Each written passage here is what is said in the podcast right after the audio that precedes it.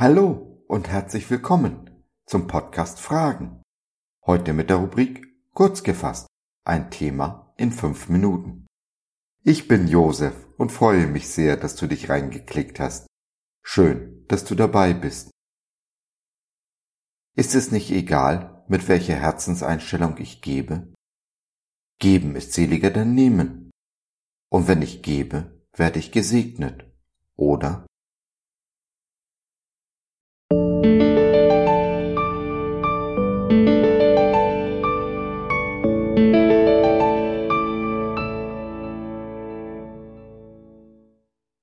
Geben, um gesegnet zu werden, oder geben, weil ich gesegnet bin.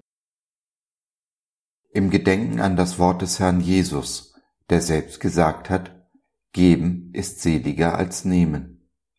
Apostelgeschichte 20, Vers 35b.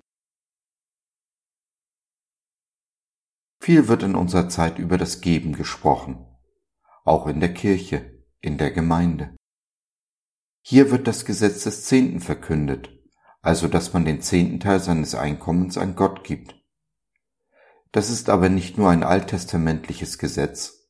Jesus selbst bestätigt, dass man den Zehnten geben soll. Aber wie so oft eigentlich im Leben ist es, wenn zwei das gleiche tun, noch lange nicht dasselbe. Denn es ist nicht entscheidend, wie und in welcher Form zum Beispiel vom Brutto oder Netto ich gebe, sondern es kommt auf mein Herz an. Gebe ich, um selbst gesegnet zu werden? Ja, es ist richtig. Gott verspricht denen seinen Segen, die den Zehnten geben. Er fordert uns im Buch Malachi sogar auf, ihn damit zu prüfen. Wenn ich aber gebe, um selbst zu empfangen, tappe ich in die Falle des Gesetzes. Ich tue etwas, damit Gott das Seine tut und untergrabe damit seine Souveränität. Ich handle nicht mehr aus dem Herzen heraus, sondern aus dem Gesetz. Die aber, die aus des Gesetzes Werken leben, die sind, wie Paulus feststellt, unter dem Fluch. Warum? Weil Verflucht sei, wer nicht alle Worte dieses Gesetzes erfüllt, das er danach tue. Stelle ich mich unter das Gesetz, bin ich verpflichtet, das ganze Gesetz zu halten. Verstoße ich nur gegen ein einziges Gebot, bin ich am ganzen Gesetz schuldig geworden. So stellt es Jakobus fest, der Bruder des Herrn. Nun ist aber kein Mensch in der Lage, das ganze Gesetz zu halten. Übertrete ich es aber, ist die Strafe der Tod. Das ist der Fluch. Jetzt aber ist Jesus, wie Paulus feststellt, des Gesetzes Ende. Nun gebe ich also nicht, um gesegnet zu werden, sondern weil ich gesegnet bin. Der Herr segnet mich, egal wo und wer ich bin oder was ich tue. Für Jesus zählt nicht, was ich tue, sondern warum ich es tue. Er schaut nicht auf meine Hände, sondern auf mein Herz. Das Geben ist also ein Gehorsamschritt, kein Wunschautomat.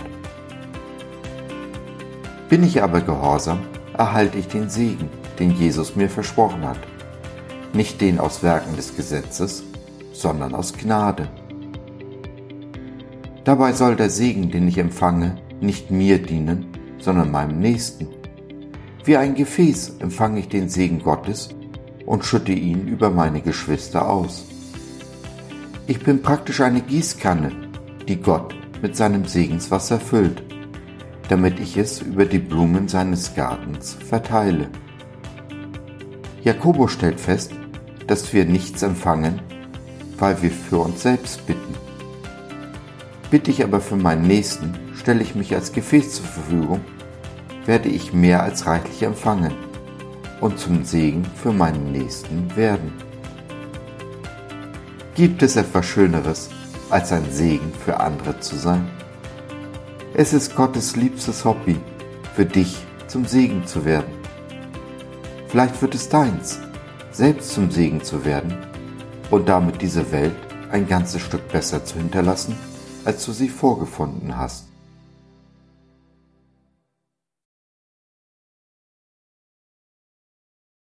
So, das war's für heute.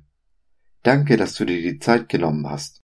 Wir hoffen, wir konnten deinen Geist anregen und du konntest etwas für dich mitnehmen. Wenn du in unsere Community Jesus at Home reinschnuppern möchtest, Fragen, Anregungen und oder Kritik hast, dann besuch uns doch im Web www.gott.biz.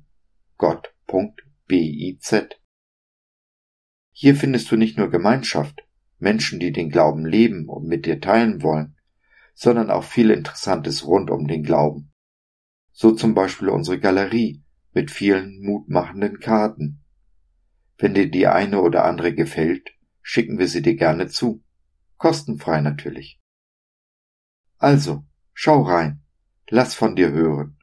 Wir würden uns sehr freuen. Bis dahin, alles Liebe. Dein Josef.